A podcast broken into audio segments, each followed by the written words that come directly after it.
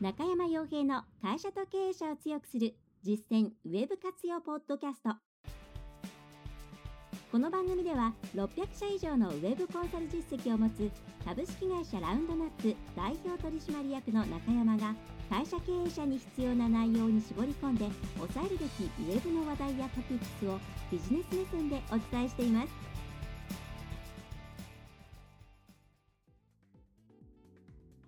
はい、えー、皆さんこんにちは、えー、ランドナップコンサルティングの中山です、えー、中小企業を小規模企業の方々専門にさまざまなですねウェブ活用に関しての Tips ですとかまあ、いろいろなニュースとか、えー、ノウハウについてお伝えしている、えー、YouTube それからポッドキャストのチャンネルになります。ぜひともですね役に立ったということがあれば、えー、チャンネル登録ですとかポッドキャストであれば、えー、購読の方ですね押していただければと思います、はい。えー、では早速ですね今回お送りする話題なんですけれどもえー、まあですね、まあ、今回ちょっと Google のアルゴリズムというところをやっていこうかなと思うんですけれども、まあ、とはいえですね、Google のアルゴリズムをこう、じゃあ、こういうふうに解釈したら順位が上がりますよとか、そういう、なんていうんですかね、よくセミナーなんかにありがちな内容ではなくて、え今回ですね、なんかこう、皆さんもやっとしながらも、まあそうなんだろうなっていうふうに、え捉えている、まあ、この言葉についてですね、やっていこうと思うんですね。で、具体的には、まあ、Google がコアアップデートとか、まあ、あるいはまそれ以外にもさまざまなアップデートをしたときに、えー、特別な対応は不要ですっていうことを、ま、言うと思うんですね。でその時にじゃあ、えー、特別な対応を不要って言われてもなそれで本当にいいの？例えばコアアルゴリズムアップデートがあって下がりました上がりましたっていうのが実際に起きるわけなんですけれどもじゃあその時にうんとは言ってもじゃあ何もしなくていいのかっていうふうに思ってもやっとしたことがあると思うんですね。だから今回はですね、その特別な対応は不要っていうのは一体どういうことなのかっていうところですね。について、えー、お伝えしていければいいなと思っています。で、これを、えー、知っていただくことによって、じゃあこういうふうにすれば順位が上がるんだっていうことではなく、もっと根本的に、あ、Google ってこういうふうな動きとか、うん、裏ではこういうことをしていて、でそれであじゃあアルゴリズムっていうのはこういう解釈をしなきゃいけなくてじゃあということはあ確かに特別な対応は不要って Google は言わざるを得ないなっていうようなところが少し見えてくるんじゃないかなと思います。はいで、この辺りの、まあ、先にですね、ちょっとお断りしておきたいのが、アルゴリズムっていうのは、まあ、Google 全然公開してるわけではないですから、まあ、あくまでですね、いろんな情報をもとに、今回、あと、ちょっと複雑な部分はですね、まあ、やってても仕方ないので、概略のところ、ちょっと丸めた部分があるんで、えー、なんか解釈ちょっと違うなっていうところもあるかもしれないですけども、まずはこんな感じの土台で捉えていただけるといいんじゃないかっていうところを、えー、やっていこうと思います。で具体的にはこんな感じですね。まず検索の後ろで何が起きているのかっていうことをですね、ちゃんと知ってもらった方がいいなと思うんですね。で、それから、じゃあ、なんでアルゴリズムっていうのをアップデートしていかなきゃいけないの？まあ、なんとなく感覚的に、まあ、きっと、まあ、もっともっと良い検索結果を返すためにいろんなことをやってるんだろうと思うわけなんですけど、じゃあ、良い検索結果を返すっていうのは分解していくと一体どういうことなのかと。でこれを知っておくとですね自分たちのコンテンツを作る時とか、えー、すごくですね考え方が変わっていいんですね。であとは、ま、3つ目ですね、えー、ま、バートとかランクブレインとかハミングバードとか、えー、いろんなですね、えー、て言うんですかね、え、言葉が飛び交うのが SEO、まあ、Google のアルゴリズム周りなわけなんですけどもそれが一体じゃあ一体どこの部分なのか何なのかっていうところについても、えやっていきたいと思います。ま、アップデートしているもの、ま、コアアルゴリズムとか、その辺のお話もですね。で、その上でこの特別な対応は不要っていうのは一体まあ、どういうことなのかと。で、実際追いかけてみると、まあそういうしかないよねっていうふうに、まあ、結論づくかなと思います。はい、ただ、当然ですね、じゃあ何もやらなかやんなくてもいいかっていうとそういうことではなくって、先に言ってしまえばですね、え特別な対応不要っていうことは今まで通り改善を続けていってくださいと。でただ何か特別にこう行動を入れなきゃいけないとか仕様を変更しなきゃいけないとかそういうことはないですよっていうことですね。はい、でじゃあその例えば Google の場合はそうです、ね、こういうことしてくださいっていうことはたくさんあるんですがそれは案に案にというか、まあ、結果的にそういうのを押し付けてるよねっていう時もあれば、まあ、やってねって時もありますけど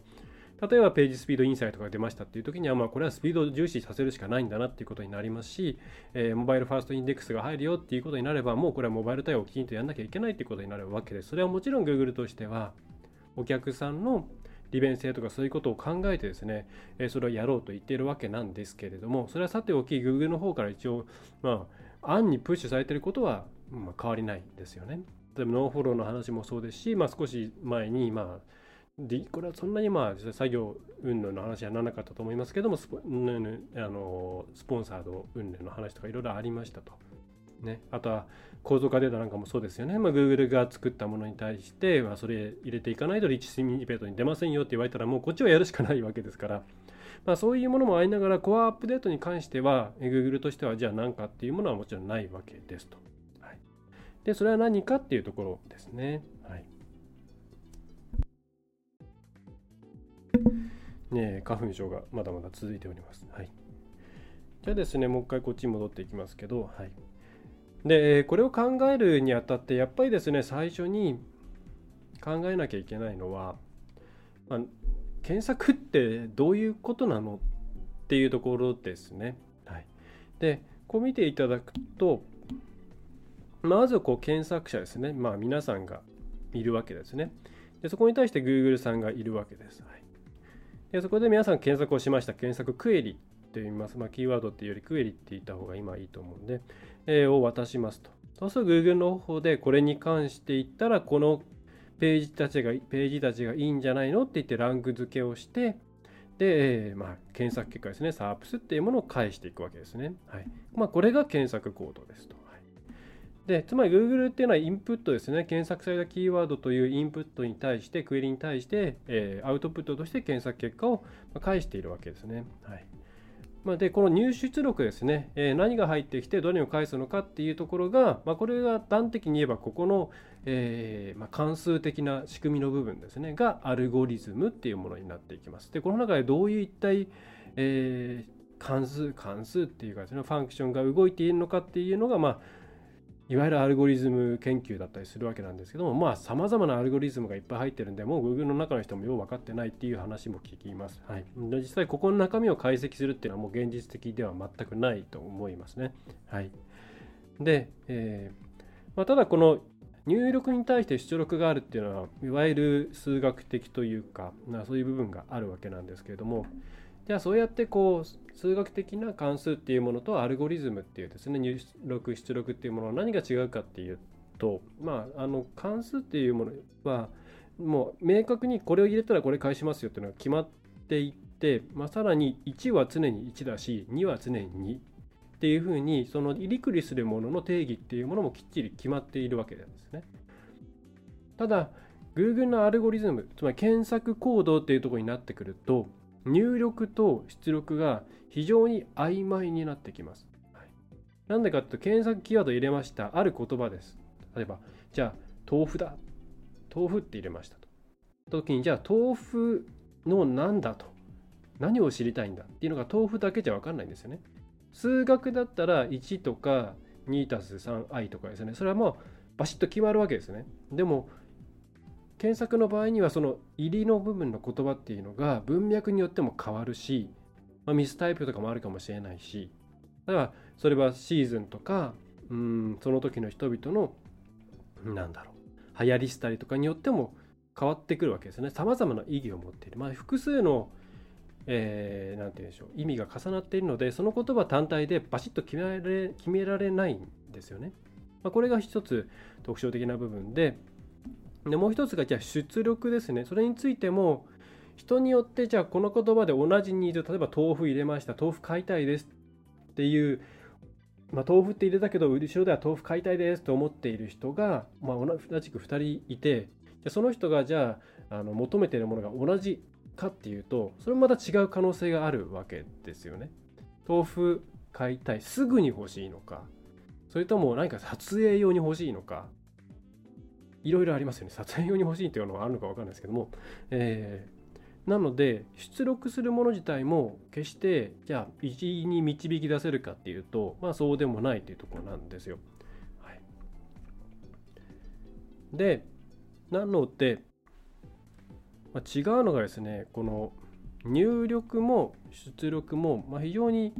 もやーっとしている状態なんですね。その中で Google はこれってこういう入力に対して、まあ、こうだろうなっていう出力をえ出力を返し続けているという状況でこのもやっとしているのが非常に問題だっていうことなんですね。でこのもやっとを解消するためにいろんなことをしてきているっていうのが今までの Google のアルゴリズムと言ってもいいかもしれません。もちろんその中にはスパム対策とか、えー、そういうもの、あとはそのインデックス、重複インデックス云々とかそういう話もありますけれども、えー、そういうのをちょっと特殊なものを除けば、基本的にはアルゴリズムっていうのはそのその人が、まあ、言葉っていうものに乗せて持っているいろいろな、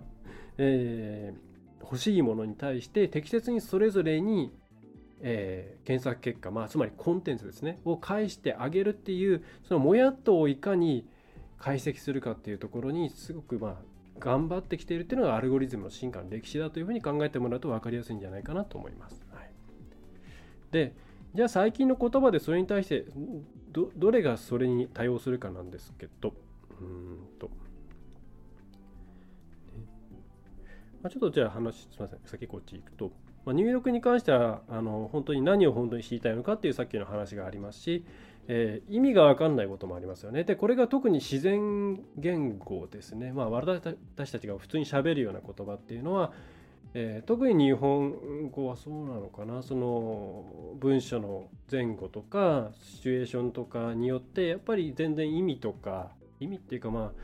求めるものっていうのが変わってきがちなんでこの自然言語処理っていうのが非常に、えー、悩ましい部分で、まあ、それが今音声検索とかちゃんとそれなりに、えー、音声まあ、音声検索というか、えー、検索のした時に入れる言葉がなんかこう日本語日本語っていうか言葉っぽい文章長いものでも結構適切なものを返してきてくれたりっていうのはその Google のアルゴリズムですね。が変あのその辺りを頑張ってきてくれてるっていうことなんですけど。で出力に関して言ってもまあその出しそのことに対してどれが合ってるのっていうのはまあ、そのコンテンツの有無という問題はもちろん根本的にあるんですけどもじゃあいろいろみんなが作ってくれてインデックスさせてもらっているコンテンツが、うん、どういう内容に対してマッチするのかどういうテーマがあるのかどういうトピックスなのかっていうのもちゃんと適切に判断してあげないと、うん、あの何て言うんですかね、うん、検索者が言っていることは分かっただからそれに対して、え適切な答えを返せるかどうかは分からないみたいな感じになっちゃうわけですね。でちゃんと求められていること分かりました。じゃあそれだったらこれですねっていうのを返せるようにしなきゃいけないと。でそのあたりがま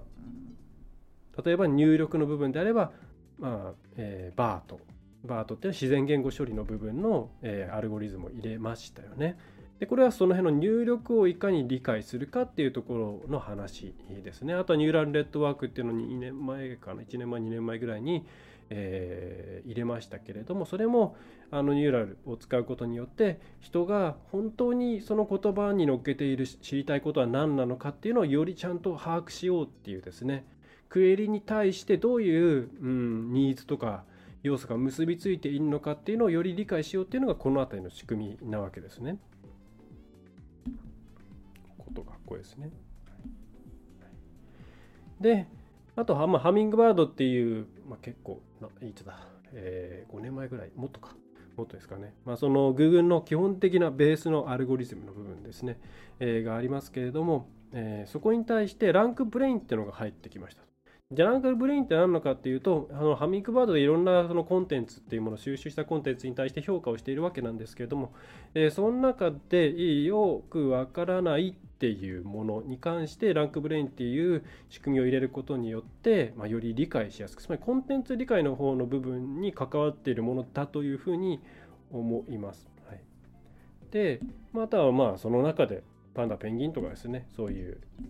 いろんなあとはなんだ。うんと、今のあれですね、えー、医療関係のアルゴリズムとか、その辺も、えー、きっとそうだと思います。まあ、そののが一体化してハミングバードってアルゴリズムになってるわけなんですけれども、えー、こういうふうにですね、入力と出力両方のところで、えー、Google は様々な改善をしようとしているっていうふうに、まず、えー、捉えてもらえばと思います。ちょっとあの分かりづらい内容なんですけど、ぜひこの辺を知って、えーね、あのいろんな SEO の会社さんとお付き合いをしたりとか、えー、自分たちでやってみようということをやってもらえればと思います。まあ、最終的にはちゃんとこうなんでコンテンツ理解しなあのなんだ、えー、Google は特別な対応は不要なのかって言ってるのかなって話に、えー、いきます。はい、で、えー、じゃあ、まあ、これ図で表すとどんな感じなのかなっていうとこんな感じなんですね。検索者が、うん、とコンテンツ。まあ、簡単に言えば、もし数学的な関数であれば、えー、ここで2投げましたって言ってですね。ただこの辺で関数でぐちゃぐちゃぐちゃってあって、えー、まあ、こっちからなんかまあとりあえず8とかですね、えー、適当に返ってくるとっていうふうに決まっているわけなんですけどただまあその2が何なのか2って何なんだであなたのこの人の言ってる2はあのちょっと前に検索したあの2と同じなのかとかまあそういういろんな問題がある、えー、で帰ってくる8についても人によってその8の解釈がある。ということでもともとニーズが曖昧に持っていろんな言葉を投げてくるわけですね。でこれをちゃんと Google っていうのは理解してあこれはこういう定義のものなんだなとかこういうトピックスとかこういうことを知りたいものなんだなっていうふうに整理をつけていくっていうのを Google はクエリの理解という形で、えー、やっていると考えられますと。だここの、えー、なんて定義正確なところに結びつけるつまりあそうそう俺の言いたいことってのはそういうことだったんだよっていうふうに、えー、思ってもらえるかどうかっていうのがこのクエリの理解の部分ですね。はいまあ、ここの制度っていうのがさっきの、まあ、この辺の話になってくるわけなんですけれども。でそれに対して巷にあるクローリングしてきたコンテンツの中のトピックスについても、えー、これはこういう内容が書いてあるんだなと。えー、で同じような文章だけれどもいろいろ例えば前後の、うん、リンクの構造とかそれからえー、中のコンテンツのその微妙な差異とかですねいろんなもの考えるとこれはこういう人向けでこれはこんな感じの人向けなのかもしれないなっていうところをちゃんと理解しようとするコンテンツ理解ですね。まあ、それがまどんどん精度が上がって、まあ、これによってあの適当に、えー、ボキャブラリーだけを増やしたあのコンテンツっていうものが上位に出なくなったりとか、えー、社の専門家が書いたものっていうのはにじみ出てくるいろんなものがありますので上位に出てくるようになったりとかそういうことが起きているわけなんです。でこれをでさらにちゃんとこのあの一応このページの中でこういうトピックスですよっていうことを知らせるシグナルみたいなものはいっぱいありますのでそれをもとにじゃあこれはこういう人に対してのこういうあの内容なのかなっていうのをつけててでそこでそこをマッチングしてじゃあこの人がこう投げてきたらこっちに結びつけてあげようと。みたいなこれで最終的にマッチングするっていうことをやって、えー、いると。この全体がまアルゴリズムっていうふうに考えてもらえればと思います、はい。まあ、そういう曖昧なものをきれいにして両側からですね、はい。えー、人間の側からえー、まあ、Google の側から人間の側から両方から曖昧なものが投げられていくのを両側からちゃんとそれをきれいにしていってでその中でマッチングをさせて、えー、お互いちゃんとハッピーな状態にしようっていうことをひたすら Google はやっているわけですと。でなので、じゃあ今回コアアップデートしましたとかですね、それによってコンテンツの理解が進みましたとか、えー、クエンリの理解が進みました。それはバートの導入だったり、ランクブレインの導入だったりとか、そういう時でも言われたわけなんですけれども、じゃあそれは一体どういうことなのかっていうと、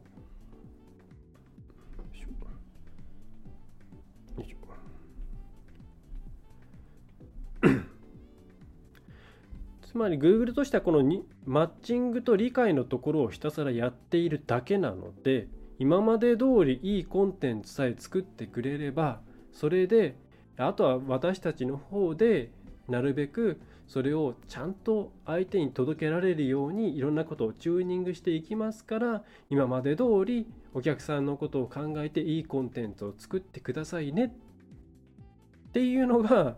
まあ、つまりまあ、私が思うってとこですけど求められるコンテンツを作りたいなら特に何もしなくていいですと。いうことじゃないかなと思います。はい、でも大前提としてちゃんとコンテンツ作ってねと。まあもうだって Google の方に聞いてもそうですよね。あのいいコンテンツお客さんが欲しいと欲しいと思ってまあニーズとしてそして存在するコンテンツっていうものを、え引き続き作っていってくれればいい方向に進みますよということでそれはつまり皆さんがそうやっていいものを用意しておいてくれればそれに対してそれを適切に届けるところをうちは頑張ってるんだからあの任せてねっていうことなんですね。はい、で皆さんがさそこでもやっとするのは何でかっていうと Google が自分たちの、まあ、自分皆さんが作ったコンテンツはこういう人に届けるべきだって考えているこういう人が自分のターゲットじゃなかったりするわけですよね。だから、まあ、あるいは自分がこうこんなにいいものを作っていると思うのに Google はそれを自分たちのターゲットに対してそんなに適切なものじゃないなっていうふうに判断しちゃってる。まあ、つまり順位が狙っているキーワードでのクエリでの順位が下がってしまう。だからなんかもやっとするわけですよね。はい、それはこういうことで Google があくまでさまざまな機械学習とか AI とかをえー、考えた時にこのコンテンツに対してはこういうあこのキーワードに対してはこういうコンテンツがマッチするはずだっていうその考えが皆さんの思う頭の中のお客さんはこういうものを求めてるはずなんだからうちが上位に出るはずだっていうのとずれているのでまあなんか不満が出るわけですね。自分のサイトでこのキーワードで落ちちゃったって。なんでだと。っていうのはそういう意図との Google が考えるユーザー意図と皆さんの考えるユーザー意図意図というかユーザーが欲しいもののにズレがあるからそこになんかもやっとしたものが残るということで Google としてはだからそんなの関係ないわけですよ。自分たちが考える、えー、お客さんはこういうものを求めてるんだっていうものが、まあ、それが弾き出せているのでそれについて、えー、いろいろ頑張ってるだけなんでうん別にそんなこと言われてもねえみたいな、まあ、ミスがあればねあのもちろんダメですけど、まあ、出してみたら悪くなったって言ったらまたそれを、えー、その結果を機械学習して、えー、学習して強化学習ですかねしていって、まあ、より良いものを作っていくっていうことをやっていくわけなんで、はい、まあ、なので何もしなくていいですよっていうふうに言われるわけです、はい、でもまあなかなかそうもいかんよねってとこですね。はい。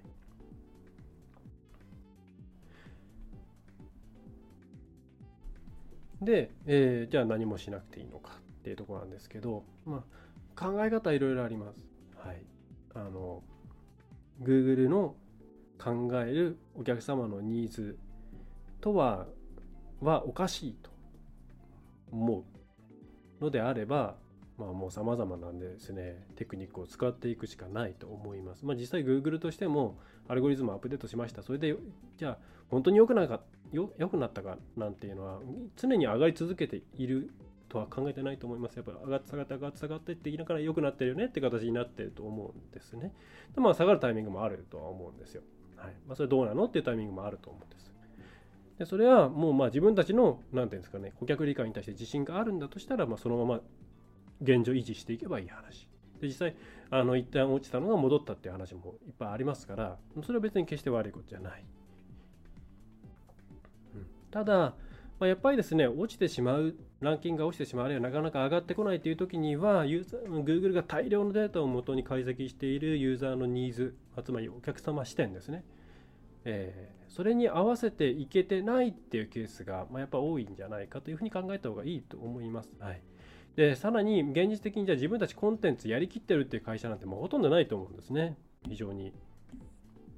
なので、えー、何にもしないでいいっていうわけじゃないと。改めてじゃあ Google は特別な対応は不要ですって言っています。じゃあ何もしなくていいんですかって言ったらそうじゃなくってじゃあ順位が上がりました下がりました露出が上がりました下がりましたっていう時にじゃあそれは何でだろうっていうことで、えー、現状の例えば他の上位に上がっているページっていうものを見たりとかお客さんに時間に聞いてみたりとかしてでそれによってあ自分たちはこういうのが求められて思っていたけれどもあこういう情報とかこういう情報が欲しかったんだなっていうふうに理解のし直しをしてでそれによって、えー、まあ、結果的に順位アップにつなげていくっていうようなことを、えー、これはもうやらなきゃいけややっていく必要があります。Google が何もしなくていいのっていうのはそういう余分ななんか今までと変わった変な技とかですね、えー、変な仕様変更とかをする必要はなくてただただ、えー、今の検索結果を見て自分たちの順位っていうものを考えて、えー、じゃあユーザーに対して、え求めているものを提供できているかをちゃんと、ね、見直してでその上で、えまあ、いわゆるその改善のプロセスを回していってくださいねってこれはやんなきゃいけないんです。はい、だ Google が今まで通りあの、えー、特別な対応は不要って言われたとして言われたら自分たちが今いい状態なんであればそのまま正しい努力として続けていけばいいですね。ただまあなんか落ちちゃったっていう場合には自分たちの努力の方向が合っているかっていうことを確認してで軌道修正して頑張ってくださいっていうふうに考えた方がいいです。はい、だからコンテンツの見直しもそうです。で実際に何か施策をしましたっていうことがあれば、えー、そこで順位とか露出クエリでの、まあ、答え合わせですね自分が出したい出せた出したいクエリとか、まあ、あるいは拾えるクエリっていうものが予想していたものであるかどうかとか、えー、そういうことを考えて、えー、答え合わせをしていくとかであとまあ単純にカバレッジを改善するとかこういう基本的なことっていうのはちゃんとやっていかなきゃいけないと。はい、っていうふうにですね、えー、考えてもらうといいんじゃないかなと思います。はいまあ、で全体まとめますけれども、えー、じゃあ Google が特別な対応は不要ですっていう、まあ、その理由としては、えー、Google としてはアルゴリズムアップデートによってユーザーと既存のコンテンツというものをちゃんとその裏のいろんな情報も含めて、え捉えてマッチングするっていうことを高い精度でどんどんそれをまあ高く高い精度で、えやっていこうということをひたすらアルゴリズムアップデートでやっているんで大前提として皆さんが良いコンテンツを出しているっていうことはい、これを大前提として皆さんはそれを続けていってくださいねっていうのが基本的にその、えー、特別な対応は不要っていう意味。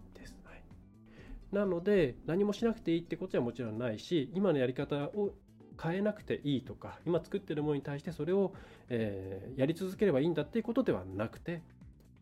Google のアルゴリズムの変化とかそういうものがあった時に